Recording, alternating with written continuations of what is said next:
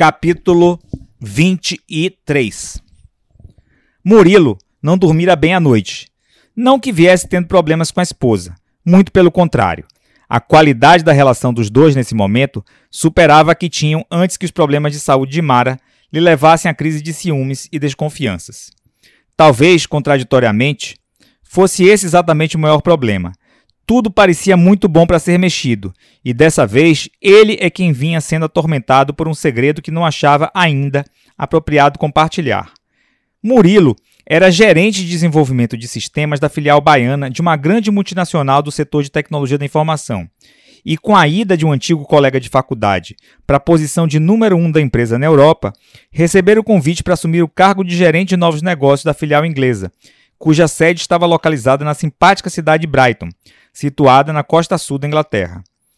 Desde a proliferação das empresas de TI no final dos anos 80, Brighton vem sendo conhecida internacionalmente como a Praia do Silício, numa referência simultânea à sua localização geográfica e à crescente importância da atividade produtiva desenvolvida no homônimo Vale Americano.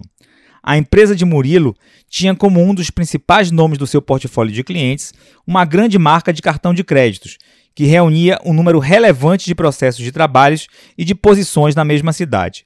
Assim, o seu trabalho estaria fundamentalmente ligado ao desenvolvimento de novos produtos para esse cliente, que tinha planos concretos de expandir nos próximos anos suas operações em Brighton, transferindo parte importante das atividades de TI e de marketing para o balneário, que se tornara especialmente famoso pela frequente presença da nobreza inglesa durante a época vitoriana.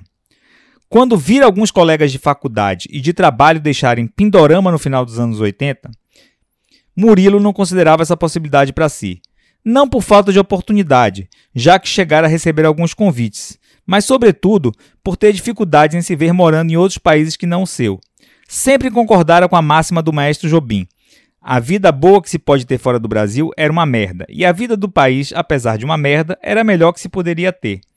A decepção política acumulada nos últimos anos, no entanto, trazia uma nova perspectiva em relação a morar fora do país.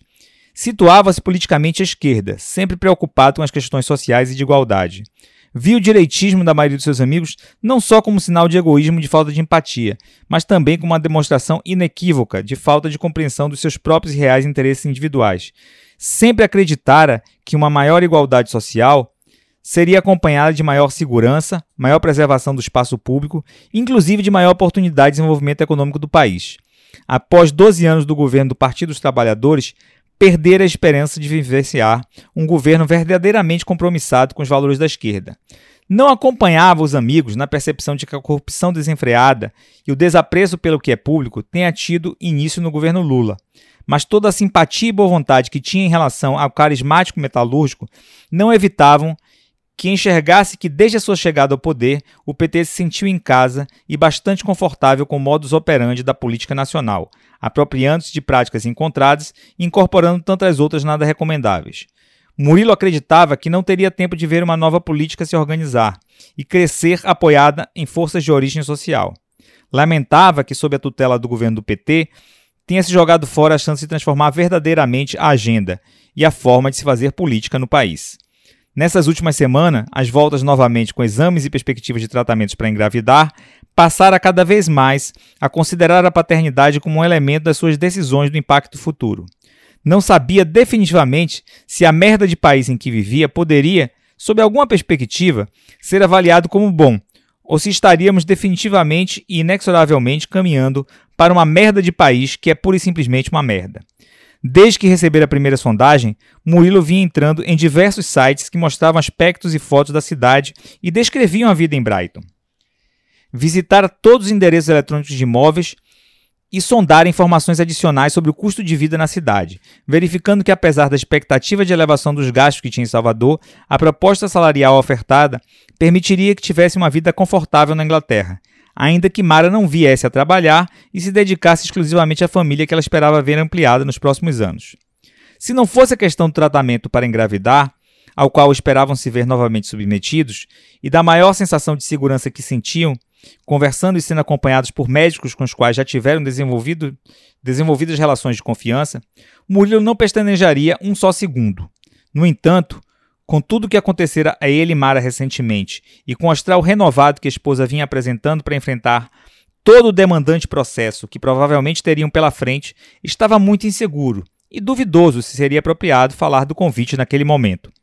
Por outro lado, sentira na pele e da pior forma possível o efeito da tentativa de Mara de preservá-lo em relação à doença, e por isso mesmo ficava cada vez mais convencido de que deveria compartilhar a oportunidade que lhe fora ofertada com a esposa, o mais rápido possível.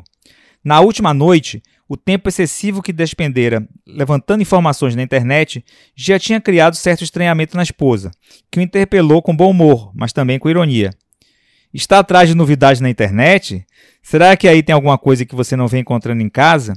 Murilo, surpreendido pela pergunta, mas com destacada presença de espírito, respondeu: Você devia abrir um escritório de cartomancia. Era isso mesmo que eu estava fazendo, procurando algo que não temos em casa e que vem nos fazendo muita falta. Você falou na semana passada que não estava mais aguentando o calor da nossa sala, e eu estava exatamente fazendo algumas cotações de aparelhos de ar-condicionado móveis, já que daria muita mão de obra para colocarmos um aparelho fixo lá. Vi algumas ofertas bem interessantes, com preços mais baixos que aquele que tínhamos visto naquelas lojas lá do Iguatemi. Mal terminara de falar, Murilo notou com grande raiva de si próprio que, para variar, não se satisfizera em dizer apenas que estava cotando aparelho de ar-condicionado, tendo a necessidade de incluir informações sobre os preços na conversa. Era sempre assim, nunca era lacônico quando mentia.